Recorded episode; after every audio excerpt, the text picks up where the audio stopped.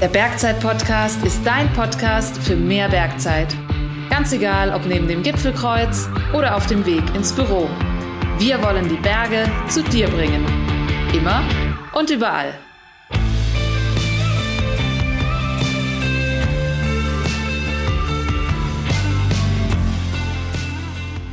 Hello, hello zusammen. Zeit für eine neue Beratungsfolge des Bergzeit-Podcast. Ich habe mir gedacht, wir starten heute mal mit einer, wie ich finde, sehr, sehr beeindruckenden Zahl in die Episode. Beziehungsweise ich stelle dir da draußen mal eine Schätzfrage und gebe dir auch kurz Zeit, über die Antwort nachzudenken. Was glaubst du, wie viele Skitourengeherinnen gibt es derzeit in Deutschland? Irgendwelche Ideen oder Vermutungen?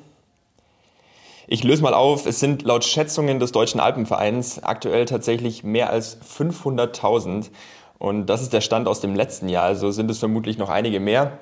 Das ist schon eine Hausnummer und der beste Beweis dafür, dass Skitourengehen aktuell boomt. Klar, die Pandemie hat einen großen Teil dazu beigetragen und auch wir merken, dass Ausrüstung rund ums Tourengehen immer beliebter wird und genau deswegen geht es heute um das Thema Skitourensets. Ich bin Jan aus dem Bergzeit-Team und heute unterstützt mich der Markus Höss, mein geschätzter Kollege aus dem Customer Care. Servus Markus, ich freue mich mega, dass du da bist. Servus Jan, danke für die Einladung. Hättest du die Zahl richtig geschätzt? Nein. Hättest du mehr oder weniger geschätzt? Ja, ich glaube, dass es sogar mehr sind, weil es boomt die letzten Jahre schon wahnsinnig. Allerdings ist es immer eine subjektive Schätzung. Ja. Wenn ich vergleiche, wo ich vor 15 Jahren am Parkplatz alleine war und jetzt ist der Parkplatz voll, ja. ja aber es ist schwer zu skalieren. Ja, auf jeden ja. Fall. Jetzt hast du ja nicht nur seit knapp zehn Jahren in deiner Bergzeitfunktion äh, Erfahrung mit dem Thema Skitouren gehen, sondern vor allem auch durch deine Rolle als staatlich geprüfter Berg- und Skiführer. Was macht denn das Tourengehen für dich aus? Wo siehst du den Reiz im Tourengehen? Das Tourengehen besteht ja aus zwei grundsätzlichen Abschnitten, das Rauflaufen und das Abfahren. Und sie sind beide im Reiz komplett unterschiedlich. Ähm, das Rauflaufen, das hat oft, wenn die Spur gut angelegt ist, wenn sie nicht zu steil und homogen ist, hat das was sehr Meditatives. Du kannst dich über, über Stunden gedanklich auch fallen lassen. Du machst immer den gleichen Schrittabstand, du machst immer die gleiche Schrittlänge, du hast die gleiche Neigung. Du fällst da gedanklich auch ganz weit weg irgendwie und, und schlappst so dahin und bist auf einmal oben. Das geht am besten natürlich mit Bergführer, wenn du hinterherläufst und musst dich um nichts kümmern. Selbst loszulaufen und sich da irgendwie Gedanken verloren ähm, zu bewegen, ist nicht gut. Man muss natürlich als Tourengeher immer ein Auge für die Umgebung haben, immer für alpine Gefahren. Man bewegt sich ja draußen in, in der Natur und grundsätzlich in Kontakt mit alpinen Gefahren. Ähm, aber man kann sich trotzdem über weite Teile einfach fallen lassen und seinen Gedanken nachhängen. Und der andere Teil ist die Abfahrt. Ja, ich meine, Skifahren ist halt einfach geil, oder? Ja, voll. Und ich glaube, da sind wir uns alle einig, oder? Aber zurück zum Thema. Um beim ja. Tourengehen wirklich Spaß zu haben, braucht es natürlich das passende Equipment. Ja. Ähm, du hast mir erzählt, dass du dein allererstes Skitouren-Set wahrscheinlich vor über 20 Jahren vom Christkindl mal geschenkt bekommen hast. ja. Also heißt, du hast ja. auch die ganze Produktentwicklung in dieser ja, Bergsportdisziplin mitbekommen. Was gehört denn für dich alles in den Skitouren-Set? Ja, also die absolute Grundausstattung sind Ski, eine Bindung mit Aufstiegsfunktion und ein Tourenskischuh. Und unter den Ski gehören natürlich Felle. Und dann braucht man noch Stöcke. So kann man schon mal mit angemessener Bekleidung loslaufen.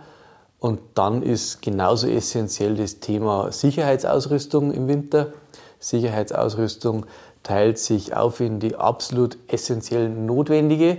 Das ist ein lawinenverschütteten Suchgerät, also ein Pipser auf gut Deutsch, eine Schaufel und eine Sonde. Und dann gibt es eben noch die mögliche Zusatzausrüstung, ähm, Lawinen-Airbag oder Helm. Jetzt ist es ja wirklich schon wieder einiges an Ausrüstung, was da zusammenkommt. Und ja. wenn wir alles im Detail besprechen würden, dann würden wir leider auch den Rahmen von dieser Beratungsfolge sprengen. Deswegen lass uns doch auf die Kernelemente, also Skibindung, ja. die Fälle und dann den Skischuh fokussieren. Das machen wir. Jetzt ist der Tourenski ja nicht gleich Tourenski. Tourenski ist nicht gleich Tourenski. Ähm, der, wenn wir ihn vergleichen mit dem Alpinski, dann ist der Tourenski deutlich leichter und eben auch für den Aufstieg gedacht. Und den gibt es in unterschiedlichen Breiten. Es gibt vom alpinen ähm, Rennlauf, vom, vom, vom Skitourenrennen gibt es sehr schmale, dünne Latten, ja, die hauptsächlich zum Aufstieg gemacht sind. Dann gibt es die Leute, die sich gerne einen schmäleren Tourenski kaufen, der weniger Gewicht mit sich bringt, auch beim Laufen, bei steilen Querungen und so nicht so viel Kraft benötigt, um den Ski auf der Kante zu laufen.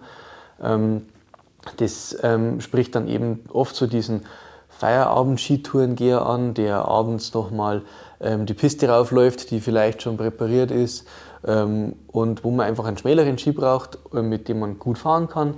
Ähm, oder auch den ähm, Ski-Hochtourengänger, mhm. der halt über viele Tage zum Beispiel die Haute Route oder wie auch immer lange unterwegs ist, mhm. wo jedes Gramm zählt. Von was für Mittelbreiten reden wir da ungefähr? Da sind wir bei Mittelbreiten unter 90 auf jeden Fall. Mhm. Ja, okay. also da würde ich, da sind wir so bei ja, 77, 85, so in dem Bereich. Mhm. Ja.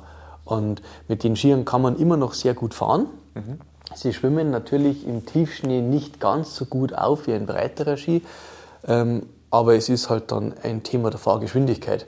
Je schneller ich fahre, desto besser schwimmt auch ein schmaler Ski auf, das muss man ganz klar sagen. Ja. Und ähm, man muss da immer mit bedenken, drei Viertel der Zeit ist man im Aufstieg.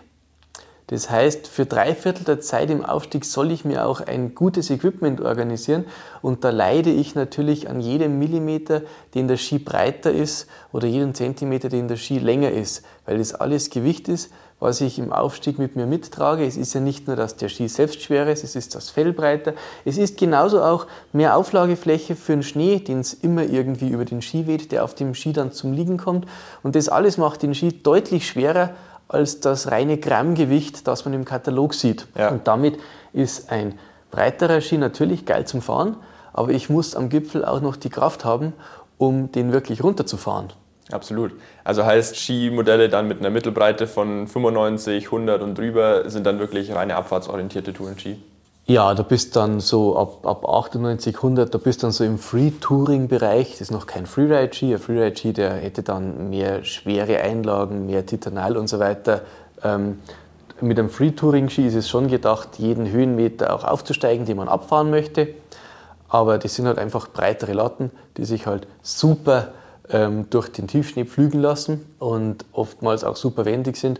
Ähm, aber du hast halt mit so einem Ski gerade im Aufstieg vom harten, verharschten Gelände oder auch auf einer Kunstschneepiste. Wenn du lange Querungen läufst, ist es deutlich anstrengender fürs Sprunggelenk, so einen breiten Ski sauber zu laufen. Mhm. Jetzt hast du gerade schon die Materialien angesprochen, die ja dann bei so einem reinen Freeride-Ski auch schon ein bisschen mhm. anders sind. Was sind denn so die Hauptmaterialien, die ich in so einem klassischen Tourenski habe? Ein klassischer Tourenski hat, ähm, ist aufgebaut, links und rechts Kanten, unten ein Belag, gell, normaler gesinterter Belag. Du hast oft so ein ein Topsheet, also oben den Deckel, der möglichst den Schnee nicht kleben lässt.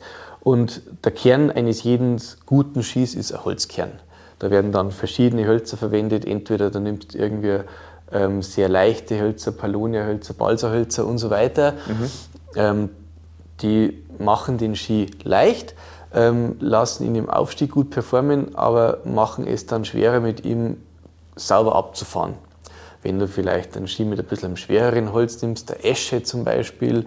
oder vielleicht auch ähm, ein Pappel, Buchekern, sowas in die Richtung, dann wird der Ski insgesamt schwerer, ähm, steifer, aber lässt sich beim Fahren, äh, er liegt halt einfach besser. Er liegt eher wie auf Schienen, du fährst mit dem ganz anders und dafür hast du dann im Aufstieg dann halt die paar hundert Gramm mehr, wenn es überhaupt zu viel ist. Klar. Esche waren die ersten Hölzer, die für Skier verwendet wurden. Vor über 100 Jahren okay. hat man Esche verwendet, weil es ein ganz langfaseriges, zaches Holz ist.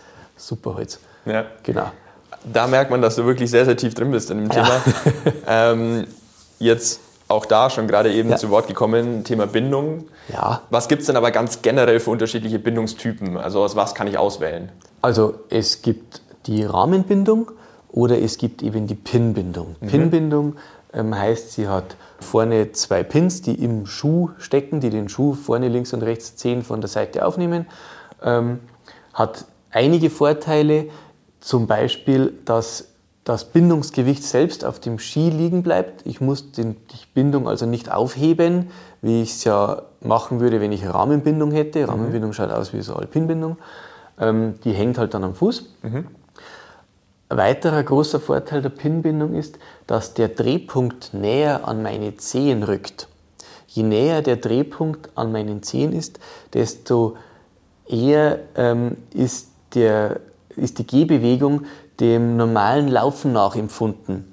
Je weiter vorne vor den Zehenspitzen ich den Drehpunkt habe, desto ähm, weiter muss ich den Oberschenkel für gleiche Schrittlänge heben. Mhm. Und natürlich ist eine Rahmenbindung oder auch eine, eine ähm, Hybridbindung ähm, ist oft von der Kraftübertragung her besser.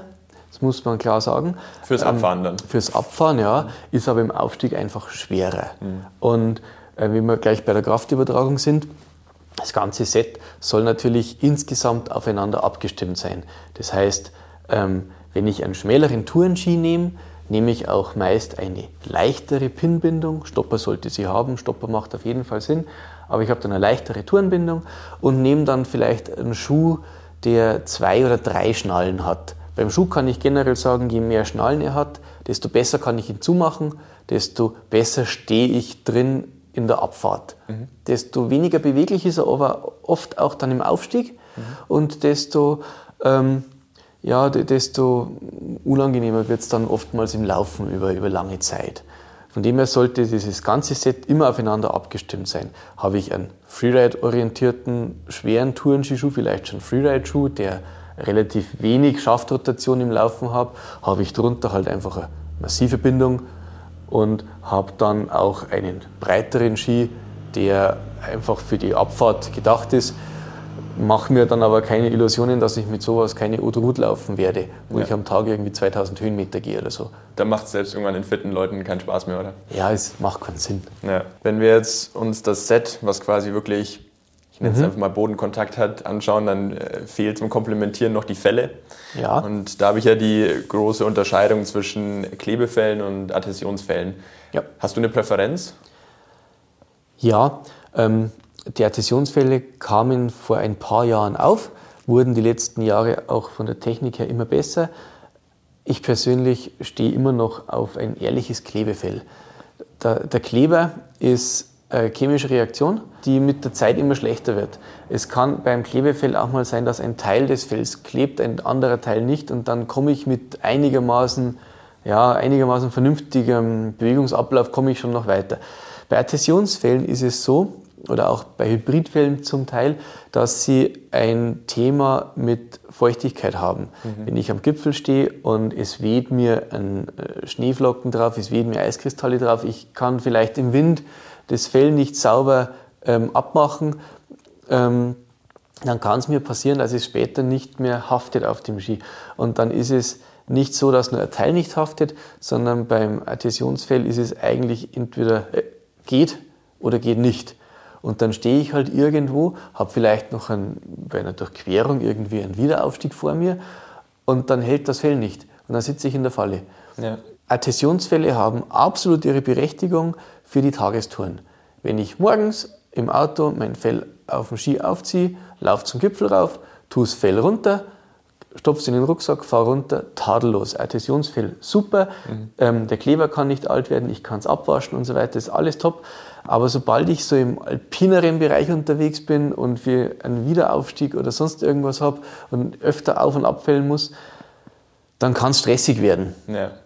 Und das ist es mir irgendwie nicht wert. Besonders wenn ich mit Gästen unterwegs bin, muss ich mich auf mein Material hundertprozentig verlassen können und dann nicht schauen, dass mir ja keine Flocke auf meine Adhäsionsschicht fällt. Ja, und es geht halt doch mal schnell. Also ich bin da voll bei dir. Klar. Ich hatte das auch schon, das Fell nicht mehr gehalten. Das ist einfach eine blöde Situation. Auf der anderen Seite muss man natürlich auch sagen, ich glaube, jeder kennt auch mal die Situation, dass ein Klebefell mal aneinander babbt und das dann wieder auseinander zu bekommen, ist auch immer nervig. Ich glaube, ja. deswegen ist deine Aussage mit den Tagestouren, Adhäsionsfälle, absolute Berechtigung. Äh, alpine Touren mit Wiederaufstieg, eindeutig Klebefell, ist, glaube ich, eine sehr, sehr gute Empfehlung. Wenn wir bei den Fällen sind, dann sind es ja eigentlich eine Art Aufstiegshilfe und dazu kann man ja auch die Harscheisen zählen. Mhm.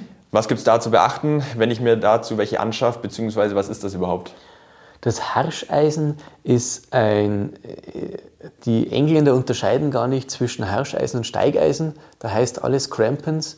Und ein Harscheisen ist ähm, ein, ein, eine Eisenklammer, die ich an der Bindung befestigen kann und die ich bei jedem Schritt in die Schneeoberfläche drücke.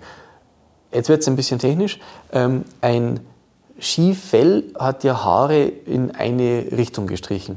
Diese Haarspitzen müssen sich zwischen den Schneekristallen irgendwie einhaken, damit man einen Abdruck schafft und weiterlaufen kann. Mhm. Es gibt Schneesituationen, die sind so kompakt, das Schlimmste ist blankes Eis. Es gibt Schneesituationen, die sind so kompakt, dass die Fellhaare nicht mehr zwischen den einzelnen Kristallen greifen können. Mhm. Harsch ist zum Beispiel sowas. Harsch ist ein, oder, oder harter Firn.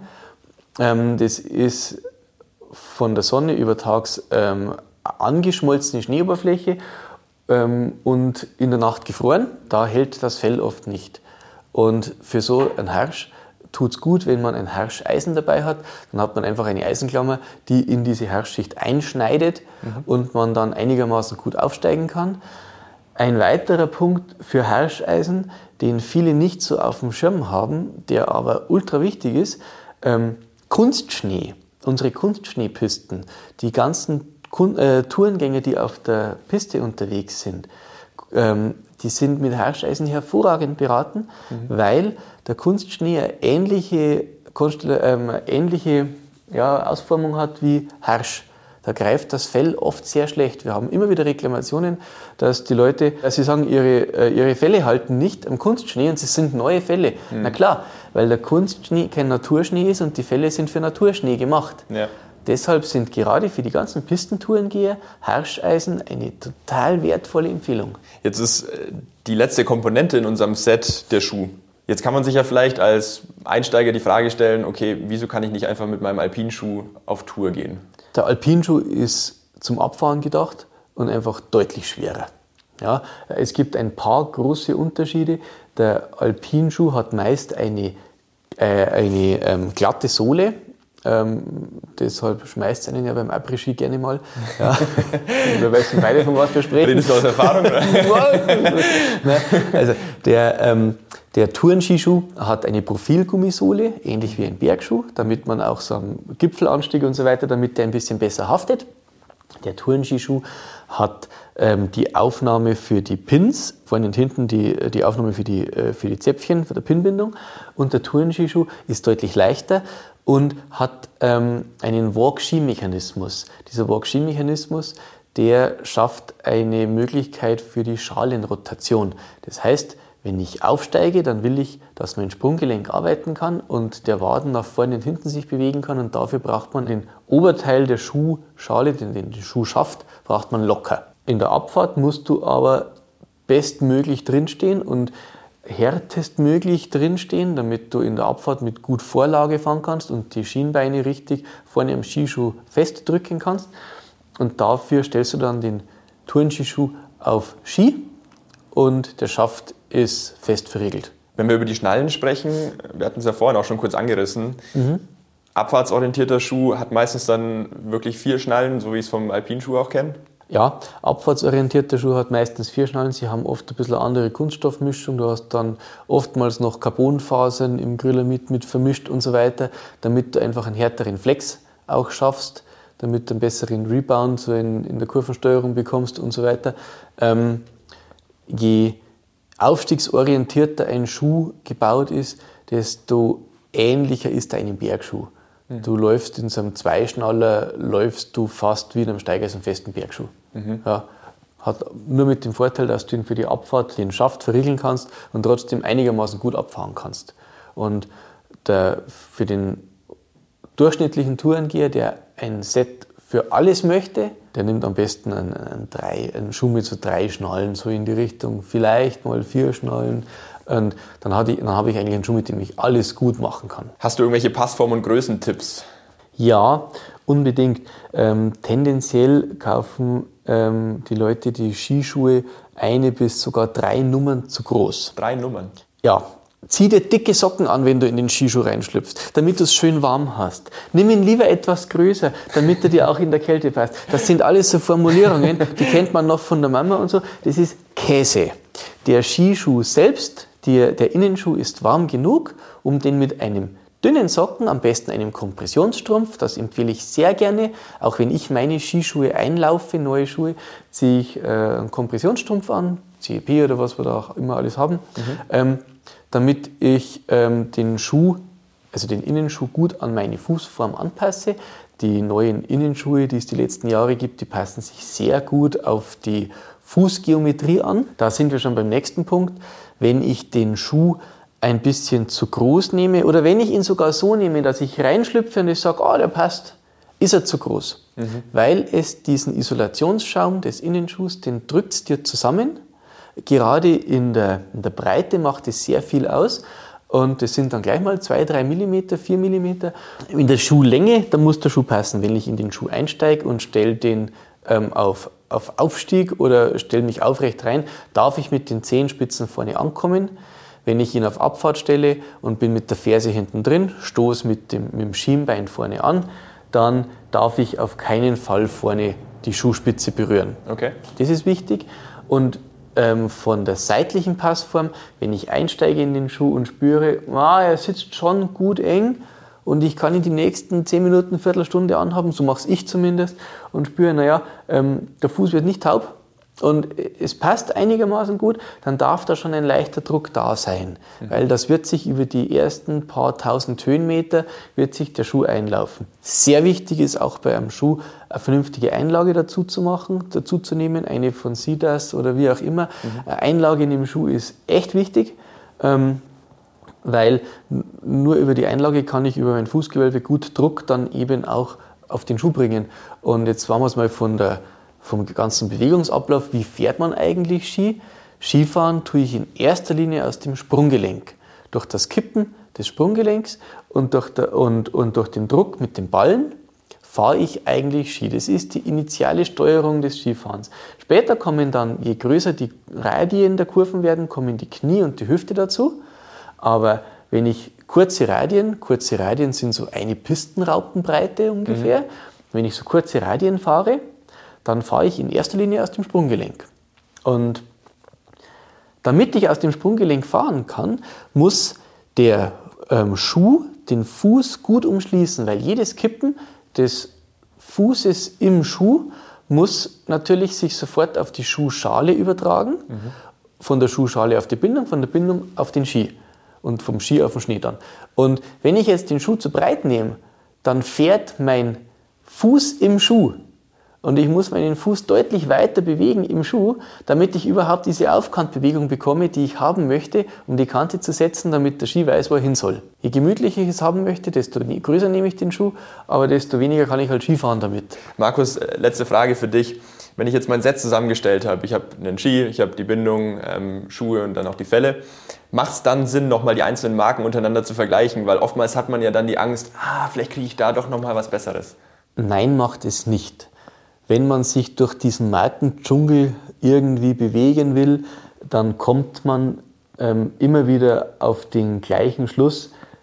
Jeder Hersteller stellt einen adäquaten Ski für ähm, den gleichen Einsatzbereich draußen her. Sagen wir so, wenn ich ähm, von drei verschiedenen Herstellern einen Ski mit einer Mittelbreite von 88, klassische Tourengeherbreite nehme, Schaufelbreite 120, Ende 110 irgendwie, und hat ungefähr die gleichen Elemente verbaut, dann wird der Ski draußen auch ziemlich gleich fahren. Ja. Und dann ist es egal, ob ich jetzt zu A, B oder C gehe. Es ist, alle kochen nur mit Wasser und das Schöne ist, sie müssen sich alle auf den gleichen Schnee einstellen, weil der Schnee ändert sich ja auch nicht. und von dem her ist es besser, man schaut vielleicht auf Merkmale der Nachhaltigkeit beim einen oder anderen Skihersteller. Man schaut, was will man sich wirklich leisten, wie dick ist die Geldbörse Sage ich, ich kaufe mir jetzt einen Ski, damit ich halt ein bisschen mitfahren kann? Oder sage ich, ich kaufe mir jetzt was und nehme vielleicht 200 Euro mehr in die Hand und sage, boah, das ist aber jetzt genau meiner, den fahre ich die nächsten Jahre und ich hole mir ja hier Material für meine Freizeit, für die Zeit, die mir am teuersten ist im Jahr. Und da muss das Equipment auch passen. Und ob ich einen Ski für 1000 oder für 100 Euro nehme und fahre über einen Stein, kaputt sind beide. Ja. so ist das wohl, ja. Also ich glaube, mit den Worten kann man sagen, ab auf Tour. Und wenn du dir jetzt in den letzten Minuten nicht alle Tipps von Markus merken konntest, gar kein Problem, dann kommt hier wie immer unser Bergwissen zum Mitnehmen. Bergwissen zum Mitnehmen. Erstens. Ein vollständiges Skitourenset besteht aus einem Tourenski, einer Tourenbindung, einem Tourenskischuh, Fellen, Stöcken und deiner Sicherheitsausrüstung. Wenn du dir ein Set zusammengestellt hast, achte unbedingt darauf, dass die Produkte miteinander harmonieren und auf das gleiche Einsatzgebiet abgestimmt sind. Zweitens. Welcher Tourenski der richtige für dich ist, hängt stark von deinem Anwendungsfall ab. Bist du eher ein aufstiegsorientierter Tourengeher, dann wähle beispielsweise einen leichteren Ski mit einer Mittelbreite unter 90 mm. Umso breiter dein Ski wird, desto mehr liegt der Fokus auf der Abfahrt und er schwimmt im tiefen Schnee deutlich besser auf. Drittens. Bei den Bindungen unterscheiden wir in Pin, Rahmen und Hybridbindungen. Pin-Bindungen erleichtern aufgrund ihres geringen Gewichts den Aufstieg deutlich. Dafür ist in der Abfahrt die Kraftübertragung bei einer Rahmen- oder Hybridbindung etwas besser. Skistopper oder Fangriemen sind eine sicherheitsrelevante Ergänzung zu deiner Bindung. Viertens. Um überhaupt mit Ski aufsteigen zu können, benötigst du Fälle. Grundsätzlich gibt es hier Klebefälle und sogenannte Adhäsionsfälle. Adhäsionsfälle eignen sich aufgrund ihrer einfachen Handhabung besonders für Tagestouren bei guten Verhältnissen. Bei längeren Touren, die vielleicht sogar mehrere Gegenanstiege haben, empfehlen sich die verlässlichen Klebefälle. Harscheisen können darüber hinaus, besonders für Pistengeher, eine sinnvolle Aufstiegshilfe sein. Fünftens. Ein Tourenskischuh unterscheidet sich zum Alpinskischuh durch seine profilierte Sohle, seinen Walk-Ski-Mechanismus, die Aufnahme für die Pinbindung und das geringere Gewicht. Achte beim Kauf deines Tourenskischuhs auf die richtige Größe. Tendenziell kauft man Tourenskischuh nämlich gerne etwas zu groß. Umso enger der Schuh am Fuß anliegt, desto direkter ist die Übertragung der Bewegungen auf den Ski. Einlagesohlen sind eine sinnvolle Ergänzung zu deinem Tourenskischuh. So, bei mir kribbelt es jetzt tatsächlich richtig und äh, ich würde am liebsten jetzt sofort auf die Bretter. Markus, tausend Dank für deine Expertise und den super wertvollen Input. Hat mega viel Spaß gemacht. Ja, ich sag danke, du solange ich drüber reden kann, freut mich das ganz brutal. Und bei Sehr mir kribbelt es auch. Und an dich da draußen, danke fürs Zuhören. Ganz viel Spaß bei der diesjährigen Tourensaison. Und ich freue mich jetzt noch, unseren nächsten Interviewgast anzukündigen, den mein Kollege Martin dann in zwei Wochen zu Gast hat. Das ist Philipp Reiter. Er ist Alpinist, Athlet und Fotograf in einem und hat sicher die ein oder andere spannende Geschichte zu erzählen. Also am besten gleich in deinem Kalender vormerken und wir hören uns dann in der nächsten Beratungsfolge des Bergzeit-Podcasts. Bis dahin, macht's es gut und ciao, ciao.